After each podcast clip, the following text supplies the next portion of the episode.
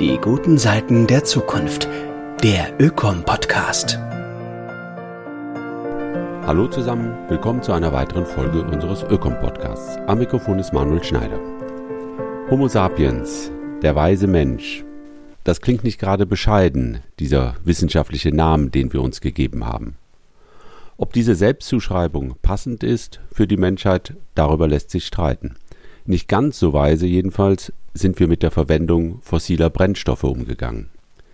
Mit ihrer Hilfe sind wir zwar reich geworden, vor allem im industrialisierten globalen Norden, durch sie haben wir aber auch, quasi nebenbei, eine der größten Krisen der Menschheit heraufbeschworen, den Klimawandel, der sich immer mehr zu einer globalen Klimakatastrophe auswächst.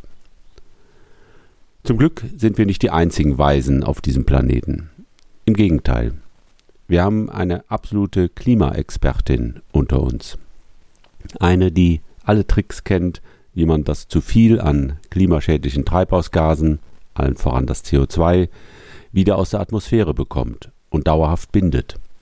Eine, die Sturmfluten, Dürren, extremen Regen und Hitze etwas entgegensetzt und die zudem ihr uraltes Wissen ganz umsonst anbietet. Ihr Name Natur.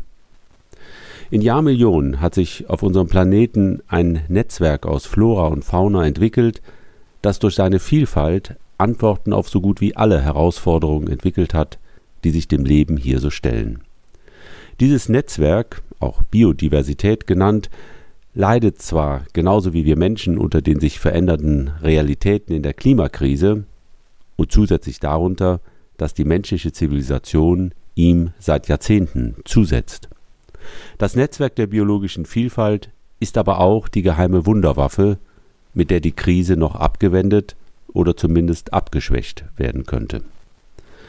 Was Biodiversität mit dem Klimawandel zu tun hat, wie beides aufeinander wirkt und wie die Vielfalt der Natur uns hilft, den globalen Kohlenstoffhaushalt wieder in Ordnung zu bringen, darauf gibt der folgende Essay ebenso spannende wie überraschende Antworten. Entnommen in leicht bearbeiteter Form dem gleichnamigen Buch, das in diesen Tagen im Münchner Ökom Verlag erschienen ist. Sprecherinnen sind die beiden Autorinnen des Buches, die Biologin Frauke Fischer und die Wirtschafts- und Umweltwissenschaftlerin Hilke Oberhansberg. Sie geben Einblick in die unübertroffene Weisheit der Natur und verraten auch, was es mit dem Wahl und dem Wetter auf sich hat. Ganz bescheiden haben wir uns einst selbst den wissenschaftlichen Namen Homo sapiens gegeben. Der weise Mensch. Dabei kommen wir mit überraschend wenig Wissen oder gar Weisheit auf die Welt und müssen im Unterschied zu allen anderen Tierarten ziemlich viel erst noch lernen. Schwimmen oder lesen zum Beispiel. Aber auch die Regel Füße nicht auf den Tisch oder die komplexe Argumentation, warum man auch mit 15 schon die ganze Nacht ausgehen dürfen sollte. Nichts davon können wir von Geburt an. Und weil wir als ein so unbeschriebenes Blatt das Licht der Welt erblicken, ist da sehr viel Raum für kreatives Ausprobieren. Ein wichtiger Treiber für das Sammeln von Erfahrungen und Wissen ist die Neugier.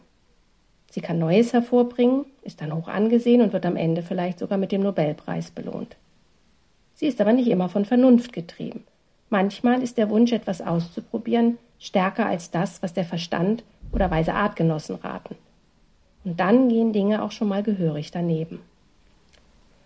Beim Klimawandel ist es ein bisschen ähnlich. Getrieben von unserer Neugier und begeistert von den enormen Kräften, die bei der Verbrennung von Kohle, Gas oder Öl frei werden, ist nun viel zu viel vom Kohlenstoff dort, wo er nicht hingehört. Als CO2 in unserer Atmosphäre oder als Kohlensäure in den Weltmeeren. Was uns anfangs wie ein Segen vorkam, stellt sich nun als echtes Drama heraus. Sicher, wir können uns zugute halten, dass uns am Anfang niemand gewarnt hat. Wer sollte schon so etwas vorhersehen? Doch seit einiger Zeit schrillen die Alarmglocken. Also Schluss mit dem CO2-Ausstoß und irgendwie müssen wir einen Teil des bereits entwichenen Kohlenstoffs auch wieder einsammeln, wenn wir der Tragödie nicht ihren Lauf lassen wollen. Aber wie sollen wir das schaffen? Und wer garantiert uns, dass uns unsere Neugier nicht in neue Fallen laufen lässt, die wir jetzt noch gar nicht absehen können? Glücklicherweise sind wir nicht die einzigen Weisen auf unserem Planeten. Im Gegenteil, wir haben ein Team sagenhafter Expertinnen unter uns, ein Team, das nicht nur alle Tricks zum Binden von CO2 kennt, sondern aus diesem Gefahrenstoff auch noch das leckerste Essen, den besten Küstenschutz und die wertvollsten natürlichen Rohstoffe macht. Und das ein jahrmillionenaltes Wissen immer kostenlos anbietet. Der Name dieses Teams? Natur.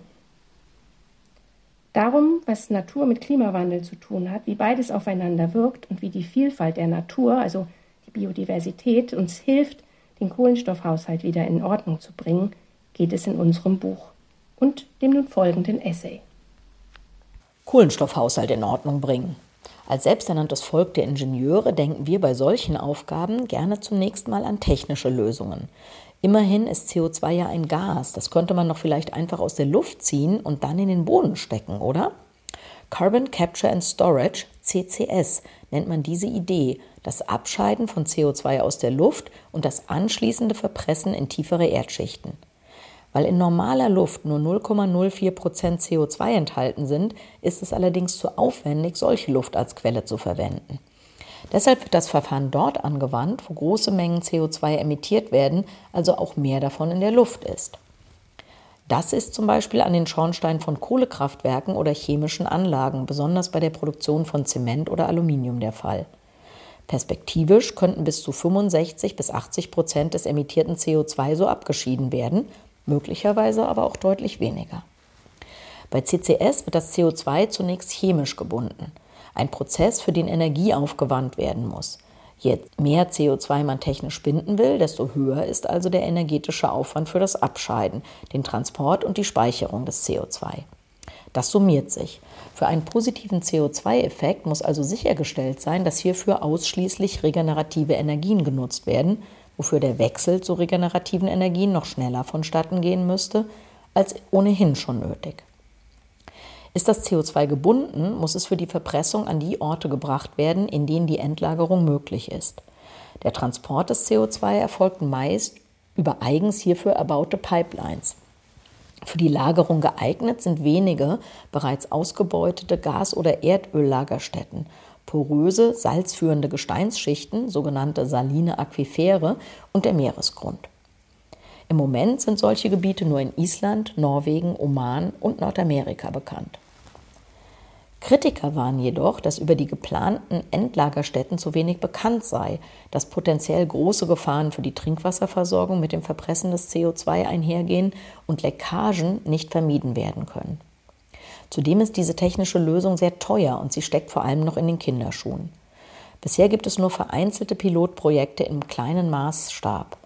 Ob wir in der nötigen Zeit überhaupt ausreichend viele und ausreichend große Anlagen zum Verpressen von CO2 bauen könnten, steht in den Sternen. Und selbst wenn alle technischen Herausforderungen gelöst werden könnten, bestünde immer noch die Gefahr, dass es zu Leckagen oder schlimmer noch dem plötzlichen Entweichen großer CO2-Mengen aus den Endlagerstätten kommen könnte. Vielleicht lassen sich all diese Fragen irgendwann befriedigend beantworten. Aber momentan sind wir gut beraten, uns nicht alleine auf eine eventuelle zukünftige Technik zu verlassen, wenn ein Akteur bereits ein wohlerprobtes Verfahren zur Bindung von CO2 in großem Maßstab anwendet, die Natur. Ihre kostenlose Leistung durch Photosynthese und den Aufbau von Pflanzenmaterial CO2 direkt aus der Atmosphäre zu ziehen, ist jeder technischen Lösung bisher weit überlegen. Sie braucht keine Energiezufuhr durch den Menschen, ist kostenlos, risikofrei und problemlos skalierbar.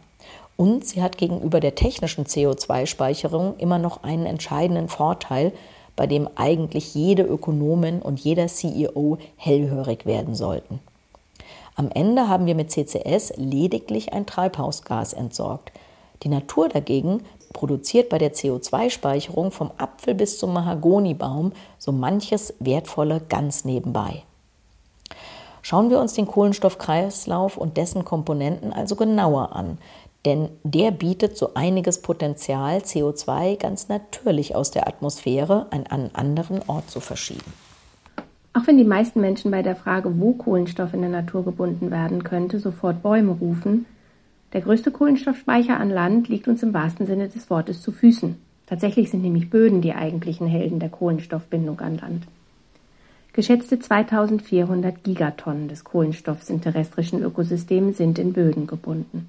also wesentlich mehr als die 546 Gigatonnen in allen Lebewesen über dem Boden und etwa dreimal so viel wie die 800 Gigatonnen, die in der Atmosphäre gebunden sind. Egal wohin wir auf der Erde blicken, mit Ausnahme der tropischen Wälder in Afrika und Südamerika steckt im Boden weit mehr Kohlenstoff als in der Vegetation darüber. Und dieser Kohlenstoff gelangt über ein komplexes biotisches Zusammenspiel in den Boden. Ein Zusammenspiel von pflanzlicher Photosynthese, anschließenden Ablagerungen von Laubstreu, dem weit verzweigten Wurzelsystem, verschiedenen Mikroorganismen wie Pilzen und Bakterien und der Arbeit von Ökosystemingenieuren, das sind Regenwürmer, Termiten oder Ameisen. Besonders die oberen Bodenschichten sind reich an Kohlenstoff. In besonders nährstoffreichen Böden können im obersten Zentimeter der Humusschicht 400 Gramm Kohlenstoff pro Kilogramm Boden gebunden sein. In besonders armen Böden sind es dann nur noch wenige Gramm. Und das meiste davon dient als Nährstoff für Tiere und Pflanzen. Weiter nach unten schafft es nur wenig. In einem Meter Tiefe liegt der Kohlenstoffgehalt nur noch bei durchschnittlich 5 Gramm Kohlenstoff pro Kilogramm. Dabei gibt es entscheidende Unterschiede zwischen verschiedenen Bodentypen und Ökosystemen. Interessanterweise ist das Verhältnis des gebundenen Kohlenstoffs von Vegetation zu Totholz und Böden nicht in allen Waldregionen der Welt gleich. Während auf den meisten Wäldern der Erde mehr Kohlenstoff in den Böden steckt als in der Flora auf ihnen, sieht es in den tropischen Wäldern Afrikas und Südamerikas ganz anders aus. Hier stehen die imposanten Wälder nämlich auf mageren Böden, in denen nur wenig Kohlenstoff gebunden ist. Durch die dauerhaft hohen Temperaturen und viel Wasser und viel Licht setzen die Organismen hier alles organische Material nämlich so schnell um, dass sich gar keine Humusschicht bilden kann. Während ehemalige Waldflächen in Europa gute landwirtschaftliche Nutzflächen ergaben, ist eine dauerhafte Landwirtschaft auf den mageren Tropenwaldböden des Kongobeckens oder des Amazonas daher kaum möglich. Umso unsinniger ist die Abholzung von Regenwald für landwirtschaftliche Produktion. Wenn Böden also so immens wichtige Kohlenstofflager sind, dann bedeutet das, dass wir alles daran setzen müssen, diese Böden möglichst gesund zu erhalten, um auch ihre wichtige Funktion zu bewahren. Auch wenn Böden und Vegetation die beiden Großmeister der Kohlenstoffbindung sind, sollten wir den in Tieren gebundenen Kohlenstoff nicht außer Acht lassen. Kohlenstoff ist Bestandteil jedes einzelnen Lebewesens. Je mehr Lebewesen, umso mehr Kohlenstoff ist in ihnen gebunden und umso weniger kann in die Atmosphäre gelangen. So weit, so simpel. Blöd nur, dass wir die meisten Tierarten sehr, sehr selten gemacht haben. Neben den Menschen, Schweinen und Rindern machen wildlebende Tiere gerade mal nur noch 4% der Säugetierbiomasse aus. Und das, obwohl in dieser Gruppe echte Schwergewichte wie Elefanten, Wale oder Wasserbüffel, aber auch häufige Vertreter wie Mäuse und Ratten zu finden sind. Ähnlich sieht es übrigens bei Vögeln aus.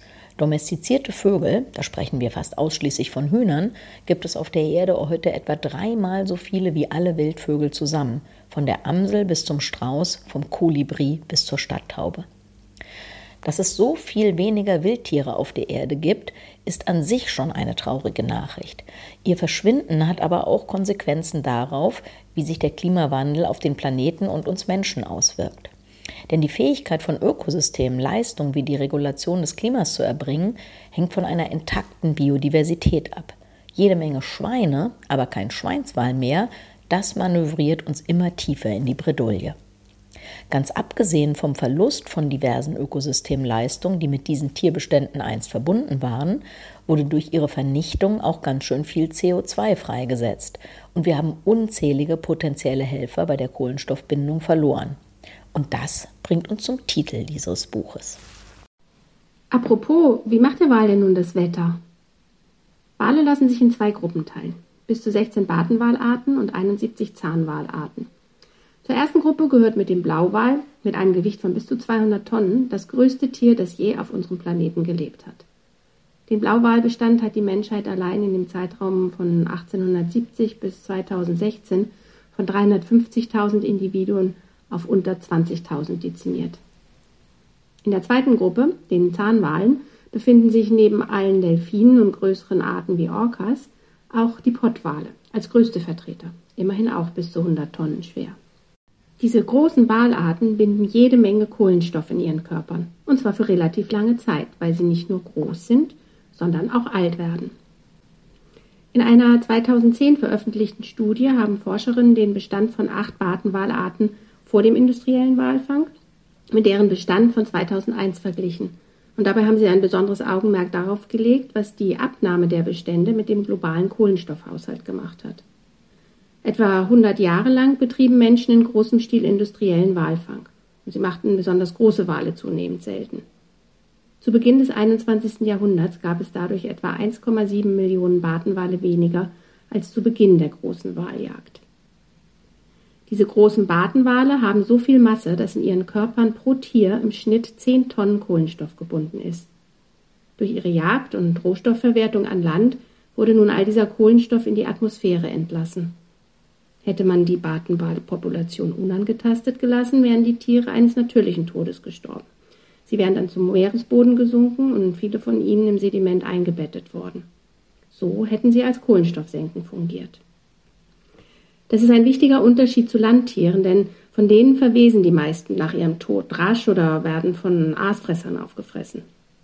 Der in Elefanten, Nilpferden, Büffeln oder Bisons gebundene Kohlenstoff gelangt daher schnell wieder in die Atmosphäre. Die Wale hingegen entziehen den in ihnen gebundenen Kohlenstoff in der Regel dauerhaft, weil sie unter Wasser sterben. Jedes Jahr, so schätzen die Wissenschaftlerinnen, waren das zu Zeiten vor dem industriellen Walfang bis zu 1,9 Millionen Tonnen Kohlenstoff. Betrachtet man den weltweiten Bestand der acht in die Studie einbezogenen Walarten, sind in den wenig übrig gebliebenen lebenden Walen heute 9,1 Millionen Tonnen weniger Kohlenstoff gespeichert als in dem ursprünglichen Bestand. Aber nicht nur als lebende Kohlenstoffspeicher oder totes Kohlenstoffgrab helfen Wale dem Klimawandel zu begegnen und beeinflussen damit indirekt ja auch unser Wetter, sondern auch über die sogenannte Walpumpe.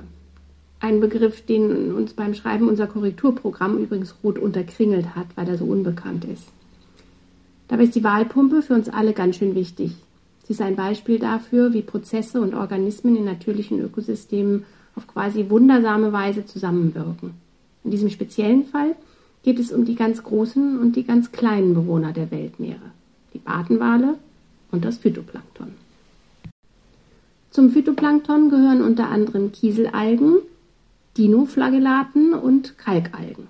Sie alle betreiben Photosynthese, sind klein und sehen oft skurril oder wunderhübsch aus. Normalerweise bekommen wir diese Kleinstlebewesen nicht zu Gesicht und denken wohl auch kaum an sie. Dabei sind sie für mindestens 50 Prozent der Sauerstofffreisetzung durch Photosynthese auf unserem Planeten verantwortlich. Das heißt, mit jedem zweiten Atemzug atmen wir Sauerstoff ein, den sie freigesetzt haben. Und sie binden etwa 40 Prozent alles jemals imitierten CO2s. Das ist so viel wie 1,7 Billionen Bäume binden können. Viermal so viele, wie wir in den Wäldern des Amazonas finden. Damit das gut funktioniert, brauchen die kleinen Kraftpakete neben Licht auch Dünger. Zwei Elemente limitieren allerdings in großen Bereichen der Weltmeere ihr Wachstum, weil sie in zu geringer Menge vorkommen. Das sind Stickstoff und Eisen. Und hier kommen die Wale ins Spiel. Die fressen mit Vorliebe in tiefen Meeresschichten, wo Nahrung für sie in ausreichender Menge zur Verfügung steht. Der hohe Druck da unten erschwert allerdings den Toilettengang. Für Tiere, die schnell schwimmen können und zum Atmen ohnehin wieder nach oben auftauchen müssen, ist das aber gar kein Problem. WC ist einfach immer oben. Was übrig bleibt von dem, was Wale in tiefen Meeresschichten als Nahrung zu sich genommen haben, wird dort oben und damit in Reichweite des Phytoplanktons ausgeschieden. Und weil gerade Walkot reich an Stickstoff und Eisen ist, ist er der beste Dünger für diese kleinen Großmeister der CO2-Sequestrierung. Das Ganze funktioniert auch über große Wanderbewegungen von Nord nach Süd oder umgekehrt. Die meisten großen Wale bevorzugen zur Nahrungsaufnahme die kalten, nahrungsreichen Meere nahe den beiden Polen.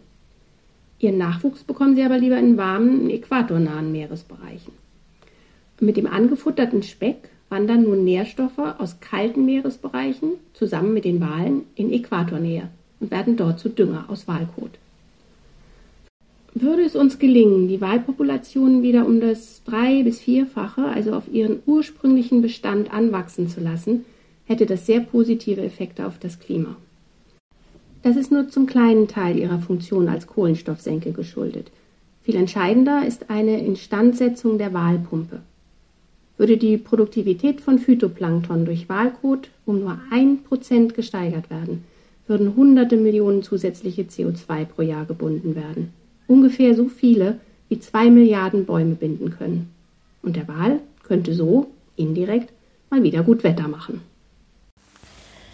Aber auch an Land gibt es Tierarten, deren Leben die Bindung von Kohlenstoff fördert oder die Freisetzung von CO2 mindert.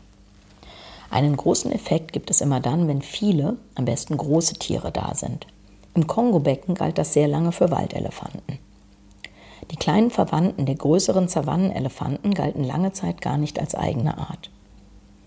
Mit der Klärung ihres taxonomischen Status als eigene Art wurde leider damals auch klar, wie bedroht sie sind. Von den einst geschätzten 1,1 Millionen Waldelefanten in Afrika sind heute nur noch etwa 95.000 Exemplare übrig. Der größte Rückgang geschah in den letzten gut 40 Jahren, in denen die Bestände um 80 Prozent abgenommen haben. Am schlimmsten war die Situation zwischen 2002 und 2011, als in nur neun Jahren 62 Prozent der damals noch existierenden Waldelefanten im Kongo-Becken gewildert wurden. Das ist nicht nur traurig, weil dabei wundervolle Wesen verschwinden, sondern beeinflusst auch die Fähigkeit afrikanischer Regenwälder, uns bei der Bekämpfung des Klimawandels zu unterstützen. Wo Waldelefanten vorkommen, bindet der Wald pro Hektar etwa 13 Tonnen Kohlenstoff mehr als ein vergleichbarer Wald ohne Elefanten. Dabei spielen drei Aspekte wohl die entscheidende Rolle. Erstens wird in Elefanten über die Lebensspanne von mehreren Jahrzehnten direkt Kohlenstoff gebunden im Schnitt 2,64 Tonnen pro Tier. Zweitens düngt Elefantenkot Pflanzen, die dann bei schnellerem und massiverem Wachstum mehr CO2 binden. Und drittens verbessern Elefanten durch ihre kulinarische Vorliebe für kleine Bäume und Sträucher die Lebensbedingungen größerer Bäume, die dann wiederum mehr Kohlenstoff binden können. Würde es uns gelingen, die Waldelefantenbestände wieder auf ihre ursprüngliche Zahl, nämlich 1,1 Millionen Tiere in ihrem ursprünglichen Verbreitungsgebiet von 2,2 Millionen Quadratkilometern anwachsen zu lassen, so schätzen WissenschaftlerInnen, würden pro Quadratkilometer ihres Verbreitungsgebietes etwa 6000 Tonnen mehr CO2 gebunden werden. Würde man den Elefanten ihre CO2-Bindungsleistung übrigens vergüten, indem man ihnen jede Tonne durch sie gebundenes Kohlendioxid zu marktüblichen Preisen abkaufen würde, würde uns da beim aktuellen Preis von 90 Euro pro gebundener Tonne CO2 eine Rechnung von 1,19 Billionen Euro ins Haus flattern. Aber wie immer, wenn die Natur für uns arbeitet, wird eben keine Rechnung gestellt. Auch der große Bruder der Waldelefanten ackert brav für den Klimaschutz. Das mutet zunächst merkwürdig an. Immerhin zerstören Savannenelefanten mit ihrem großen Appetit auf Bäume und Sträucher und einem täglichen Nahrungsbedarf von 100 bis 300 Kilogramm Pflanzenmasse doch eigentlich gerade die Organismen, die emsig Kohlenstoff binden. Weil sie aber etwa die Hälfte des aufgenommenen Pflanzenmaterials in ihrem Kot für kleinere Organismen verfügbar machen, die es dann in den Boden einbauen, wo der Kohlenstoff unter Umständen mehrere Zehntausend Jahre gebunden bleibt, bindet ein Savannenelefant mehr CO2 als eine Savanne ohne. Hinzu kommt, dass sehr viel Vegetation in Savannen Brennstoff für Savannenbrände liefert. Auch wenn Feuer eine wichtige Rolle in diesen Ökosystemen spielen, können zu wenige große Säugetiere wie Elefanten, Gnus oder Antilopen in zu viel Brennmaterial münden. Bei den dann besonders heftigen großflächigen Bränden, die besonders heiß brennen, weil viel Futter für das Feuer die Front nur langsam vorankommen lässt, kommen nicht nur besonders viele Tiere und Pflanzen um, sondern wird auch besonders viel CO2 emittiert. Savannenelefanten sind also nicht nur Klimaschützer, sondern auch noch Artenretter. Übrigens ist das Aufforsten von Savannen ein absolutes No-Go, weil dadurch wertvolle Ökosysteme mit ihrer ganz besonderen Biodiversität zerstört werden. Die Natur bindet also in vielfältiger Weise Kohlenstoff und entzieht der Atmosphäre so CO2. Dabei spielen Prozesse und Interaktionen innerhalb von Ökosystemen wichtige Rollen, von denen wir bisher nur wenig verstanden haben. Anstatt aber auf die kostenlosen und seit Jahrmillionen erprobten, effektiven und effizienten Lösungen der Kohlenstoffbindung der Natur zu setzen, verwenden wir viel Zeit, Geld, Denk- und Arbeitskraft auf menschengemachte Lösungen. Diese Lösungen sind aber oft weniger als zweite Wahl. So kam eine englische Forschergruppe zu der Erkenntnis, dass bei einem untersuchten Großprojekt für die Aufforstung von 300 Millionen Hektar degradierten Landes 45 Prozent der Fläche mit Monokulturen standortfremder Arten aufgeforstet werden sollten. Diese Monokulturen sind ökologische Wüsten ohne positive Effekte auf Biodiversität. Und hinzu kommt, dass solche Forstplantagen regelmäßig durchforstet und alle 10 bis 20 Jahre eingeschlagen werden wobei der gespeicherte Kohlenstoff meist rasch wieder in die Atmosphäre entlassen wird, etwa wenn das gefällte Holz verbrannt wird. Weil Monokulturen, anders als natürliche Wälder, anfällig für Krankheiten, Schädlinge und Brände sind, erfolgt die Freisetzung gebundenen Kohlenstoffs meist sogar noch schneller. Diverse Wälder und Urwälder speichern nicht nur mehr Kohlenstoff als Monokulturen, sondern sind eben auch weniger anfällig für Krankheiten und Schädlinge sowie resilienter gegenüber Extremwetterereignissen oder Austrocknung. Bezieht man in die Kohlenstoffkalkulation auch noch den in Monokulturen nötigen Einsatz von Kunstdüngern und Pflanzenschutzmitteln mit ein, dann wird bei der Renaturierung natürlicher Wälder 40 mal so viel Kohlenstoff gebunden wie in industriellen Forstplantagen.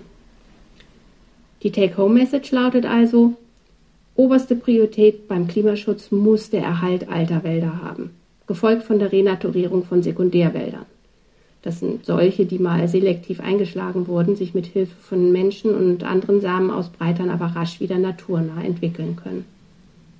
Alles natürlich flankiert von Maßnahmen zur Erholung der Wildtierbestände, denn keiner bindet besser als die Natur. Manchmal braucht man etwas Zeit, um zu erkennen, wer die wahren Freunde sind.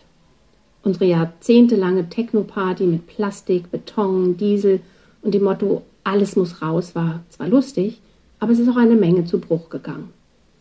Trotz Kater ist jetzt Aufräumen angesagt. Die Natur, die wir lange stiefmütterlich behandelt haben, ist bis zum Partyende geblieben, um zusammen mit uns wieder Ordnung zu schaffen. Das ist wahre Freundschaft.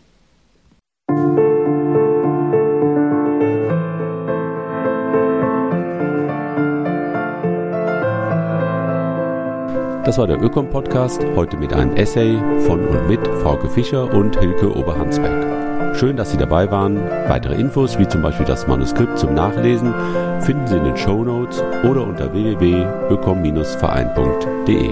Danke fürs Zuhören und bis zum nächsten Mal.